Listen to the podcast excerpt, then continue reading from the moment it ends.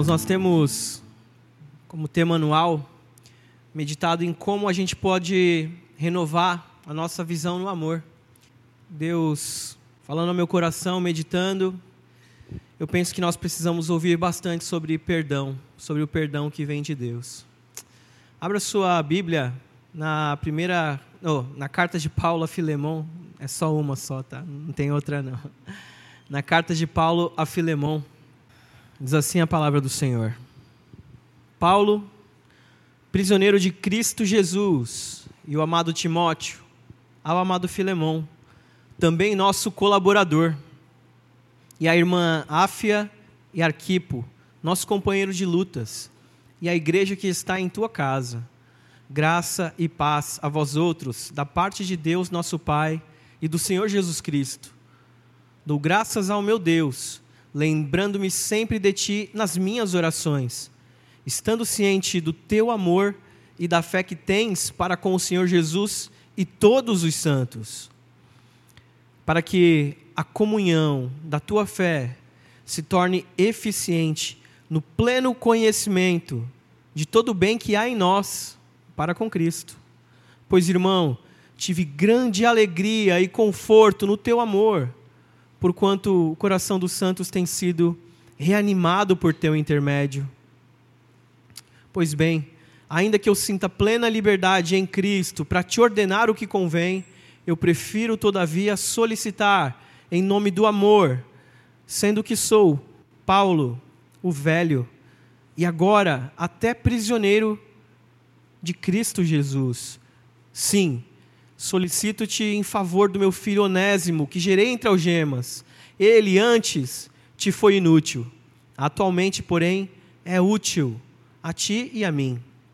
Eu te envio de volta em pessoa, quero dizer, o meu próprio coração. Eu queria conservá-lo comigo para, em teu lugar, me servir nas tuas algemas que carrego por causa do Evangelho. Nada, porém, quis fazer sem o teu consentimento para que a tua bondade não venha a ser como por obrigação, mas de livre vontade. Pois acredito que ele veio a ser afastado de ti temporariamente, a fim de que o recebas para sempre, não como escravo, antes muito acima de escravo, como um irmão caríssimo, especialmente de mim, com maior razão de ti, quer na carne, quer no Senhor. Se portanto me consideras companheiro, recebe-o como se fosse a mim mesmo. E se algum dano te fez, ou se te deve alguma coisa, lança tudo em minha conta. Eu, Paulo, Paulo, de próprio punho o escrevo. Eu pagarei, para não te alegrar que também tu me deves até a ti mesmo. Sim, irmão, que eu receba de ti no Senhor este benefício. Reanima-me o coração em Cristo Certo como estou da tua obediência, eu te escrevo, sabendo que farás mais do que estou pedindo. E ao mesmo tempo, prepara-me também uma pousada, pois espero que por vossas orações vos serei restituído. Saúdam-te Epáfras, prisioneiro comigo em Cristo Jesus, Marcos, Aristarco, Demas e Lucas, os meus cooperadores.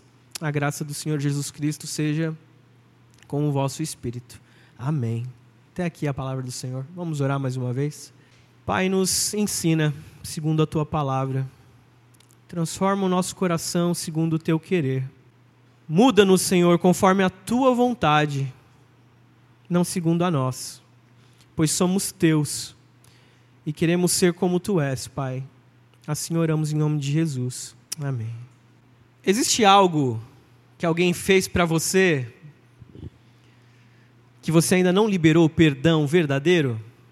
Sabe aquela coisa que você até diz assim: Não, eu te perdoo.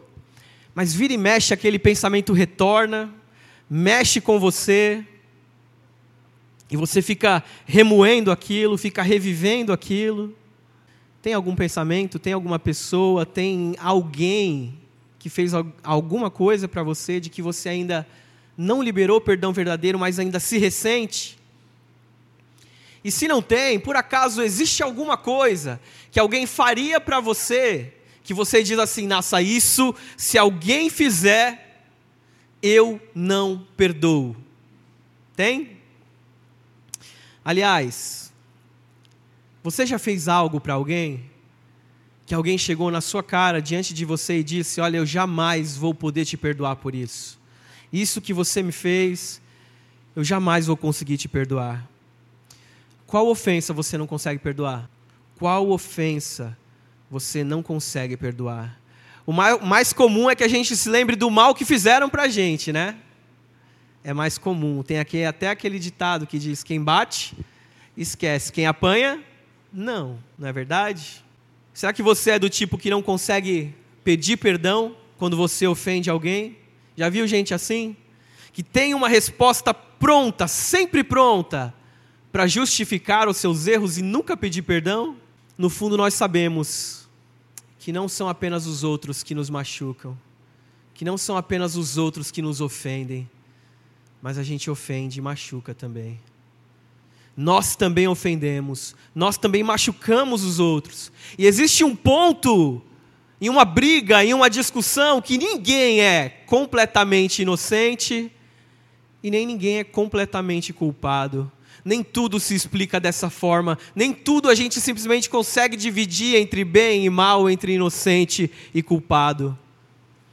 As nossas ofensas são reais, elas machucam, elas doem, as ofensas e as feridas são uma realidade nesse mundo que a gente vive.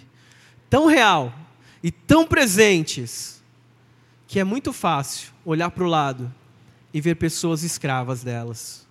Escravas das ofensas recebidas e escravas das ofensas dadas às outras pessoas. Meus irmãos, quero meditar com você como tema para nossa reflexão Todos precisamos de perdão. Todos precisamos de perdão.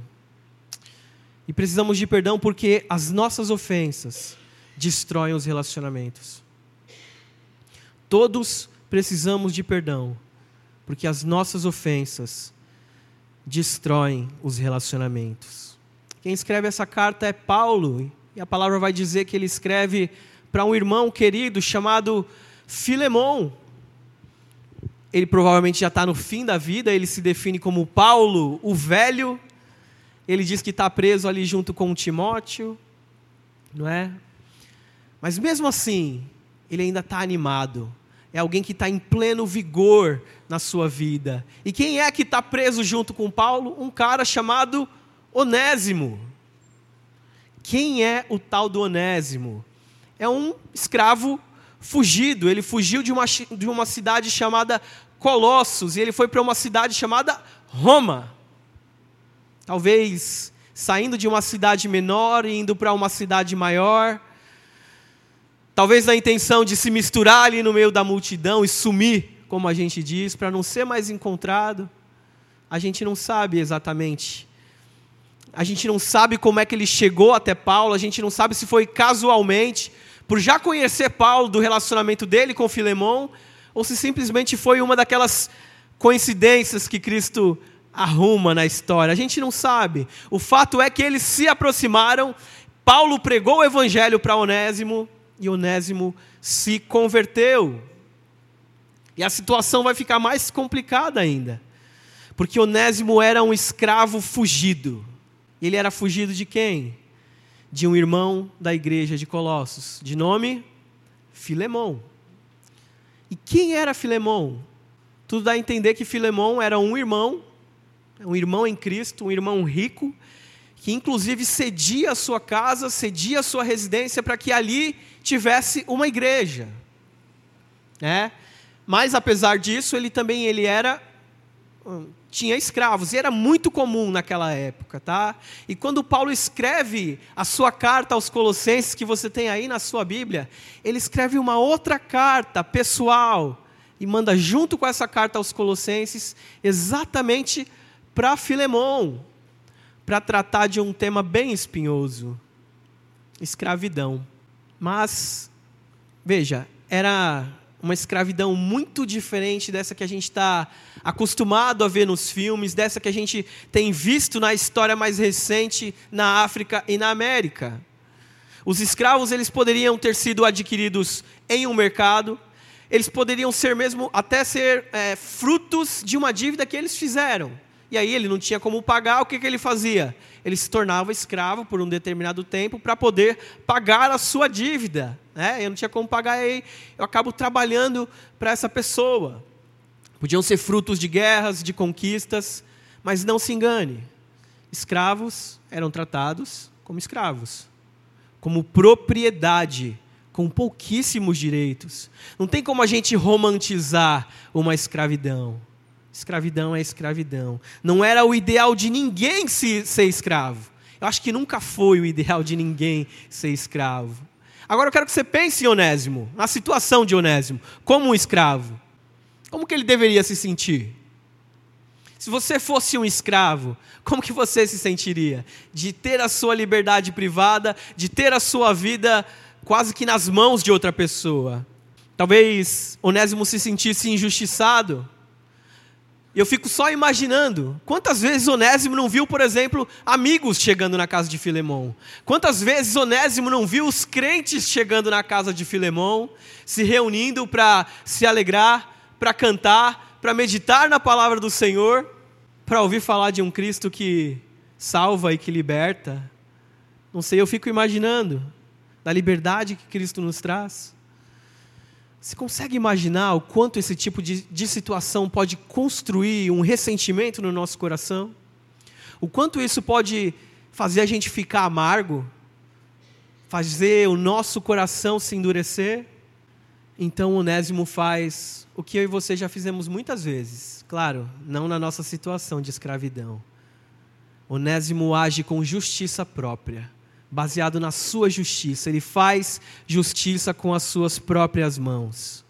Se meus pais, se meus irmãos, se o governo e se a igreja, se ninguém faz o que eu acho que é certo, eu faço justiça com as minhas mãos, mesmo que eu tenha que quebrar a lei, mesmo que eu tenha que passar por cima de quem for, eu vou fazer o que eu acho que é certo. Se algo está sendo mantido longe de mim, se não reconhecem o meu valor, eu vou tomar com a minha própria mão, eu vou impor. Estou falando algo fora do comum ou é algo que a gente vê normalmente no dia a dia? Mas tentar produzir justiça própria, meus irmãos, primeira aplicação para a gente.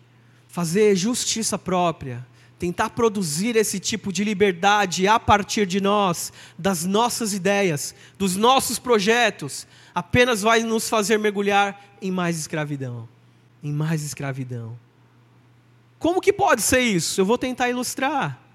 Sabe aquela raiva que você sente de quem te ofendeu? Então isso vira uma prisão. Sabe? Quando você fica tão revoltado, tão irado, que você nem consegue dormir, você não consegue comer, e aquilo remói seu estômago, e aquilo mexe até com o teu físico. Pois é, isso está te tornando escravo. Você se tornou escravo desse sentimento. Ou então outra coisa. Sabe você, adolescente, quando você tenta fazer o seu caminho sem considerar os seus pais, você está se tornando senhor da sua própria vida? Na verdade, você está seguindo um caminho de escravidão. Sabe você, jovem, quando você tenta é, andar, viver a sua vida sem considerar a provisão e o sustento de Deus, você está se colocando num caminho de escravidão. Quando você, adulto ou idoso, faz ou, ou, ou tem aquele orgulho pelas suas conquistas, por aquilo que os seus braços puderam conquistar, como se você fosse o autor das suas conquistas, todas essas coisas se tornam prisões para a gente. Você se torna escravo delas, porque agora é isso que te define, e isso te amarra, e você fica preso a elas. Um dia, Onésimo fugiu, e pelo que o texto sugere, ele levou alguma coisa de valor. Ele surrupiou, ele furtou Filemão, ele roubou alguma coisa. E Onésimo, que até há pouco tempo estava sendo o ofendido da história, o que é que ele se torna? O ofensor. O agressor, ele também se tornou o ofensor.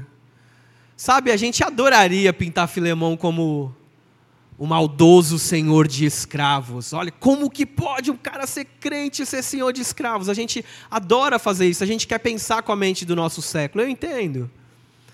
Mas a Bíblia diz que não. A Bíblia fala que ele é parte ofendida também. Paulo fala para a gente que ele era um homem crente, que ele era um homem que amava o Senhor, que servia os santos. Mas nisso tudo, pense, Paulo não minimiza a seriedade do pecado.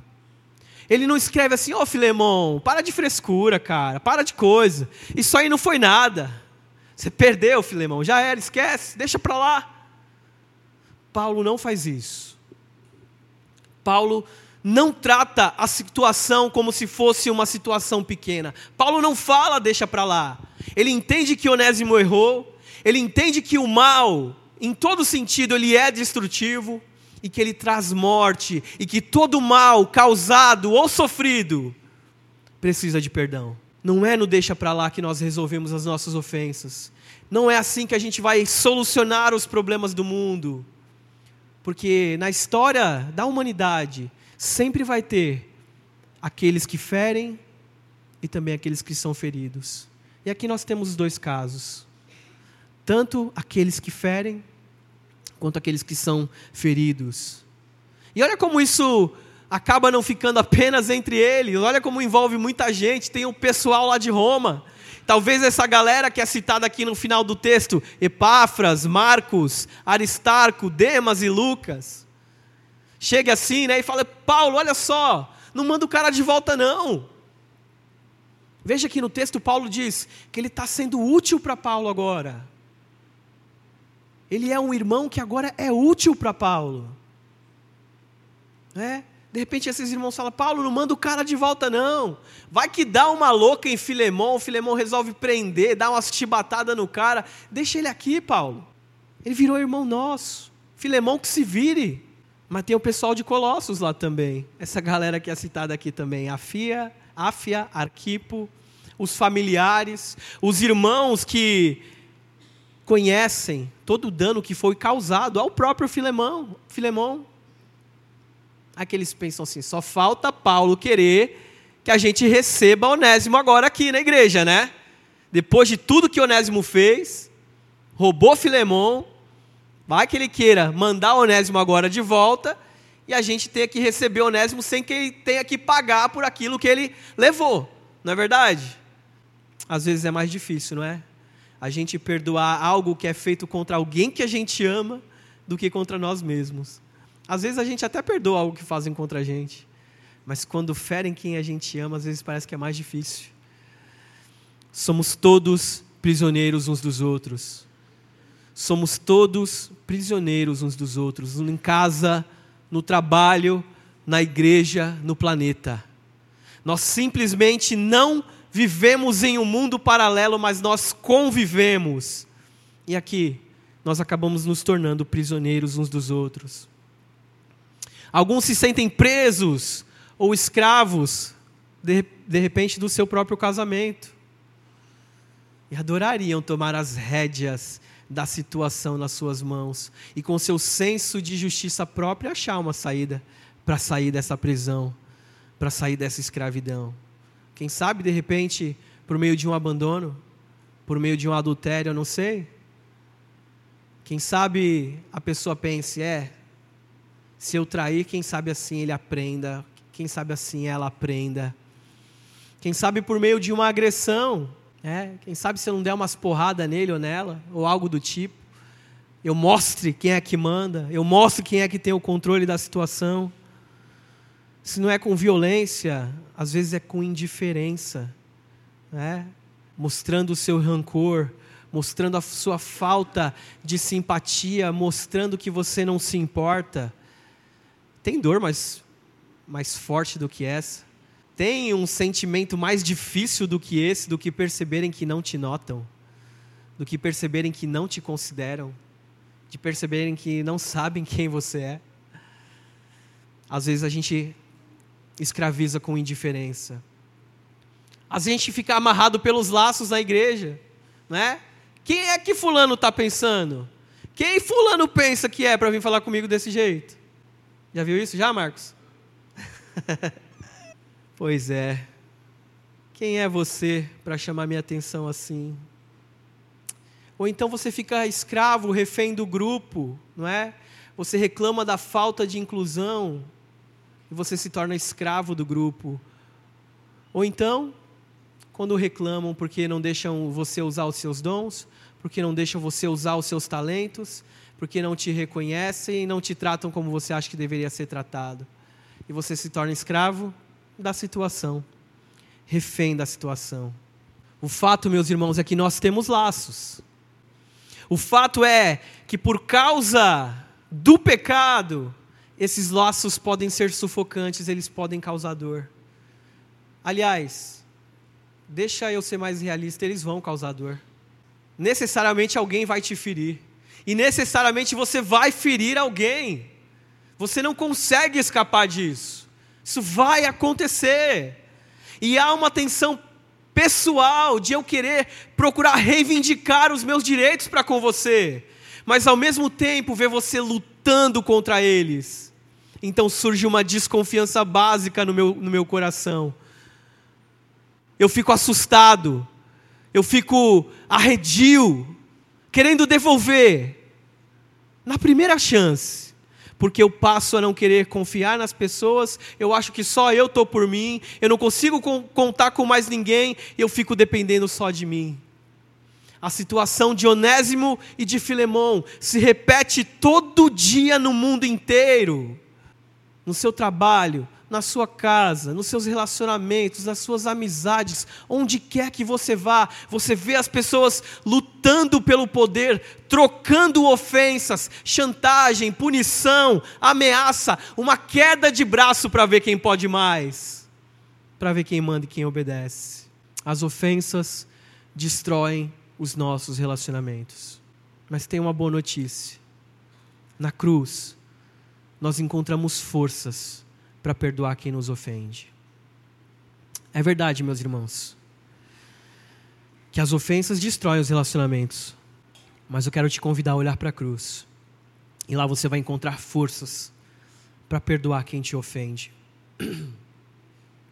Paulo, de modo genial, inspirado pelo Espírito Santo de Deus, ele vai se colocar numa condição de escravo, olha só para o texto. Ele vai mostrar a realidade da graça de Cristo. Porque um dia todos nós fomos alvos da graça e da paz do Senhor. Todos nós fomos alvos da graça e da paz do Senhor. Eu, prisioneiro, graça e paz a vós outros. Oi, prisioneiros, tudo bem? Vamos conversar? Vamos falar sobre escravidão sobre ofensas. Paulo já experimentou o sofrimento por meio do Evangelho. Paulo sabe o que é viver o Evangelho de verdade, mas essa sensação é acompanhada por um espírito livre em Jesus Cristo. Em outras palavras, é como se Paulo estivesse falando: Olha só, ô Filemão, eu estou preso, mas eu sou mais livre do que você, Onésimo. Eu estou preso, mas eu sou livre em Jesus Cristo mas você está preso, mesmo livre, ao seu sentimento, às amarras, ao seu falso senso de justiça própria. Você ficou preso. Veja, Paulo não reclama da prisão em Roma, ele não fica questionando se a prisão está ruim. Ó, oh, né, como a gente fala às vezes, às vezes a gente, a gente orando, fala: "Poxa, Deus, eu tenho sido tão fiel, eu tenho feito isso, tenho feito aquilo, e essas coisas têm acontecido comigo, porque a gente não vê Paulo fazendo isso?" A gente não vê Paulo reclamando de Deus pela sua condição. Pelo contrário, a gente vê ele com gratidão. E é isso que ele tem tentado mostrar para Filemão, que no fundo todos nós temos cadeias e amarras que a gente não consegue lidar, que a gente não consegue quebrar com o nosso próprio esforço, porque no fundo todos nós somos causadores de feridas e todos nós também sofremos com as feridas que os outros causam em nós. E agora Paulo vai fazer algo que vai dificultar a vida de Filemão. ao mesmo tempo que vai ajudar Filemão. Sabe o que, que ele vai fazer? Olha para o texto, o que, que ele vai fazer? Vai mandar Onésimo de volta para Filemão. É isso mesmo. Paulo está mandando Onésimo de volta para Filemão. Olha que doideira.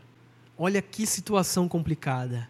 Filemão, se o seu desejo era ter Onésimo de volta, se você de repente, por um momento, pensou: ah, se eu pego Onésimo, você vai ter a sua chance, Filemão, estou mandando ele para você. E Paulo faz isso porque ele entende que tem prisões que são muito mais frias do que as prisões de Roma, de Roma ou as prisões de Colossos ele percebe que nessa ofensa, tanto a que Filemão causou para Onésimo e a que Onésimo causou para Filemão, existe uma oportunidade para a graça de Deus triunfar nessa, nessa situação. Meus irmãos, as ofensas que recebemos não são oportunidades para a gente devolver na mesma moeda são oportunidades para a gente mostrar a graça de Deus, mostrar que é possível, que a graça de Deus triunfe por meio das nossas vidas, que a gente consiga oferecer para as pessoas aquilo que o nosso Senhor um dia ofereceu para nós: perdão, as ofensas, são oportunidades para a graça de Deus triunfar em nós e através de nós. Porque, meus irmãos, escravidão não é algo que você acaba com uma assinatura, não é algo que você acaba numa canetada. Você acha que acabou a escravidão porque um dia a Lei Áurea foi assinada? Você acha? Escravidão vai existir enquanto esse mundo for mundo. Enquanto esse mundo for mundo e ainda estiver debaixo do jugo do pecado, nós vamos testemunhar com os nossos próprios olhos escravidão, diariamente. Tem escravidão, por exemplo, quando a criança é maltratada, verbalmente assediada no seu lar. A gente vê escravidão, opressão. Nós vemos escravidão quando a gente vê violência doméstica, seja do marido, seja da esposa. Nós vemos escravidão no mendigo que hoje estendeu as mãos para você pedindo uma esmola. Nós vemos escravidão nas algemas dos altos impostos que pagamos. Em todo, em todo lugar é muito fácil você perceber. É muito simples de você perceber que nós vivemos debaixo de escravidão. O mundo está aí para evidenciar essas coisas. Então não tem como numa assinatura, numa canetada, numa carteirada, eu aboli a escravidão desse mundo. Filemão, apesar de livre, é escravo da opressão, de ter que reivindicar o seu direito. E Paulo sabe que é verdade, Onésimo ficou livre pela fuga, mas ele está preso porque ele é um escravo fugido. Meus irmãos, a nossa saída a saída para a escravidão que vemos no, no mundo, no dia a dia, é a cruz. A única saída para a escravidão que vemos no mundo é a cruz. A única capaz de resolver esse nosso problema é a cruz. Os nossos relacionamentos hoje se quebram, os nossos relacionamentos hoje se destroem por causa do pecado. E eles são principalmente um reflexo do nosso próprio relacionamento com Deus. Cristo fala: não é possível que você ame a Deus a quem você não vê, se você não ama o seu irmão a quem você vê. E como resultado disso, toda ofensa que acontece na sua casa, toda ofensa que acontece aqui na igreja, toda ofensa que acontece no Estado, nas, nas amizades, enfim, tudo isso é fruto, é resultado da nossa rebelião contra Deus. Fruto da nossa rebelião contra Deus. Biblicamente falando, todos nós, cada um de vocês sentados e eu aqui de pé, somos escravos em rebelião, em fuga do nosso Senhor. Todos nós somos escravos em fuga do nosso Senhor. Escravos rebeldes, assim como Adão nós resolvemos seguir o nosso próprio caminho. E resolvemos seguir o nosso próprio caminho sem Deus.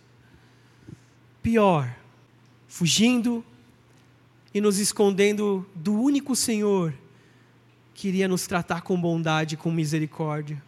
Em vez disso, achando que estávamos indo atrás de liberdade, nós fomos para outro Senhor, nós fomos para o pecado, e Ele se assenhora de nós como um Senhor mau, frio, cruel e implacável. A falsa liberdade da nossa autonomia é que nós achamos que, longe de Deus, nós teríamos vida, nós desfrutaríamos de vida, por causa dos prazeres, por causa das nossas conquistas, mas a verdade é que você se tornou escravo de todas elas.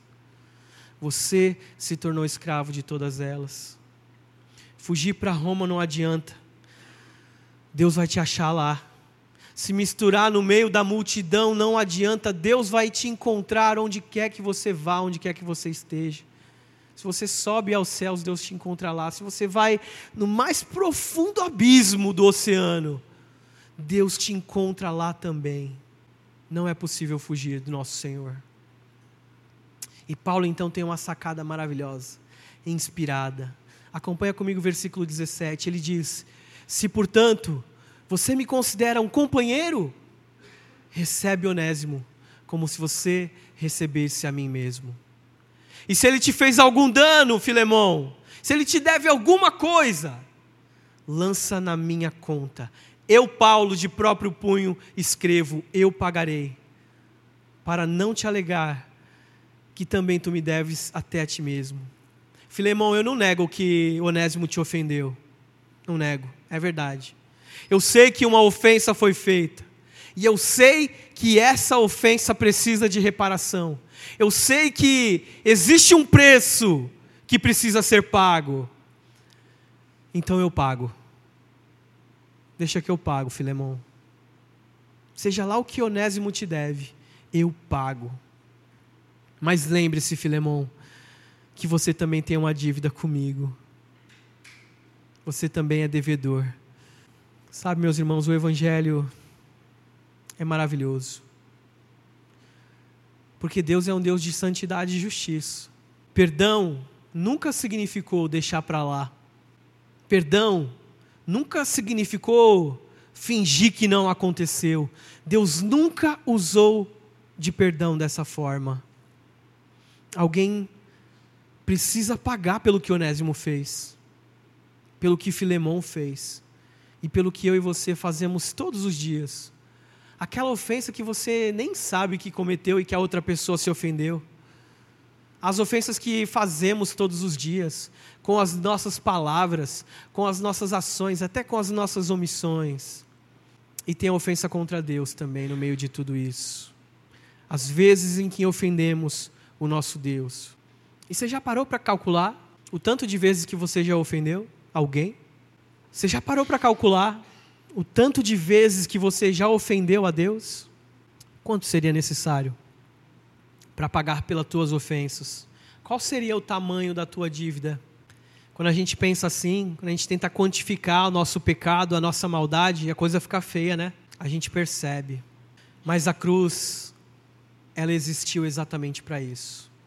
A cruz é Cristo assumindo a minha e a sua dívida e dizendo: põe na minha conta, eu pago. Mas para pagar essa conta, tem que ser alguém sem dívida, tem que ser alguém com crédito. Eu, você não podemos pagar, não tem como ninguém pagar, porque todo mundo é devedor, todo mundo é ofensor nessa história. A justiça de Deus, meus irmãos, demanda isso, exige isso. E é por isso que a cruz foi tão necessária.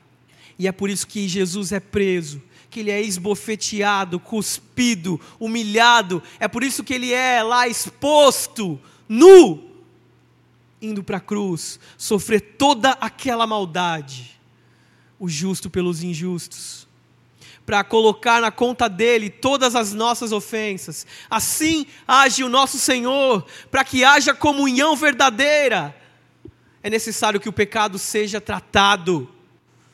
E essa é a verdade da cruz. E para que haja comunhão verdadeira entre nós, é necessário que as nossas ofensas sejam tratadas. É necessário que o nosso pecado também seja tratado. à luz daquilo que o nosso Senhor fez na cruz. Porque todos nós somos escravos rebeldes fugindo do nosso Senhor. Existe alguma maneira de haver restauração para as vezes em que ofendemos, para as vezes em que nos ofenderam? Tem saída para essa situação? Tem. Deus se colocar no lugar dos ofensores. Se ele fizer o que nem Filemão e nem Onésimo podia fazer, aí tem jeito. Mas apenas se ele nos servir, por meio da sua dor, por meio do seu sacrifício, por meio do seu sangue, somente se ele mesmo pagasse essa dívida de Onésimo, de Filemão, a minha e a sua. Somente se ele, que nunca ofendeu ninguém, se tornasse ofensor no nosso lugar, sem pecado, da sua maneira perfeita, nos substituindo e nos reconciliando com Ele mesmo e com Deus. E Ele fez. Ele foi lá na cruz e ele fez isso. Mas antes ele se fez carne, ele habitou entre nós e ele viveu a vida que nós vivemos. E ele viveu essa vida de forma perfeita. Ele não contraiu dívida, ele não ofendeu. E ele colocou as nossas ofensas na conta dele. E ele subiu no madeiro e os homens achando, achavam que estavam acabando com o sonho de liberdade, achando que o plano dele era libertar Israel de Roma. Que tolice. O plano era libertar toda a humanidade da ira do seu pai e incluí-los na família. O plano dele era sim libertar Israel de Roma, mas libertar Roma de Israel também. Era libertar a criação da queda e puxá-la na direção da sua redenção. O plano era libertar Onésimo de Filemão e Filemão de Onésimo. O plano dele é libertar eu de você e você de mim. Nos libertar uns dos outros, para que nós nunca mais venhamos colocar a ofensa de ninguém como se ele fosse um devedor, mas que a gente coloque a ofensa dos outros na cruz de Cristo o plano de Deus para nos libertar da escravidão que nós nos encontramos é a cruz de Cristo. O plano de Deus para nos libertar da escravidão que nós nos encontramos é o perdão. É o perdão que só Ele pode oferecer. Olhe para a cruz. E lá você encontra a ira de Deus naquela sexta-feira maldita. Você vai encontrar a ira de Deus lá. Mas olhe também para a cruz. E lá você encontra o amor de Deus. Lá você encontra o Salvador se fazendo maldito por nós. Todos os ofensores têm que morrer. Todos aqueles que ofendem precisam morrer. O salário do pecado é a morte e embora a sabedoria popular diga que ninguém sabe o dia que vai morrer, se você é crente de verdade, você sabe exatamente o dia que você morreu. Você morreu em uma sexta-feira, pregado numa cruz, como um escravo fugido do teu Senhor. E que este Senhor te perdoou a tua imensa dívida. Ele possa também te habilitar a perdoar a dívida de quem quer que tenha te ofendido. Meus irmãos, a fonte do perdão é Cristo. Você não vai conseguir perdoar se você não receber o perdão. Você não vai conseguir oferecer perdão se um dia você não foi perdoado. Porque você só pode entregar aquilo que você possui. E nós não possuímos perdão em nós mesmos. Para eu poder beber água, eu preciso ir até a fonte buscar. E você nunca vai conseguir perdoar alguém a partir da sua justiça própria. Então, se alguém te ofendeu, e se você ofendeu alguém, peça perdão. E se alguém te ofendeu, confie em Cristo, nos méritos dele. Vá até a fonte e você vai encontrar forças para você também oferecer perdão e se libertar da escravidão das ofensas dos outros. Que o nosso Senhor te habilite para perdoar os teus irmãos e quem quer que te ofenda em nome de Jesus. Pai, nós queremos entregar o início dessa semana nas tuas mãos, Pai. Certo de que tu tens sido um Deus que cuida e que zela pelo teu povo. Que o Senhor nos ajude a, a cada dia, sermos mais parecidos com o teu filho Jesus. Que a cada dia, Pai, o nosso anseio, a nossa busca seja essa. Buscar o teu reino, Pai, não o nosso. Buscar entregar a nossa vida diariamente ao Senhor, Pai, nos auxilia por meio do teu Santo Espírito. Obrigado porque estamos certos de que o Senhor recebeu o nosso culto nessa noite. Obrigado porque podemos na nossa própria língua, ler a, a, tua palavra, podemos orar ao Senhor, podemos nos, nos expressar por meio das canções, louvar a Ti. E muito obrigado porque o Senhor nos edificou por meio da Tua palavra, Senhor. Pedimos que o Senhor nos despeça aos nossos lares e que o Senhor mantenha, Pai, os nossos olhos fitos na cruz, Pai, para que a gente encontre nela forças para permanecermos firmes em Ti. No nome de Jesus oramos. Amém.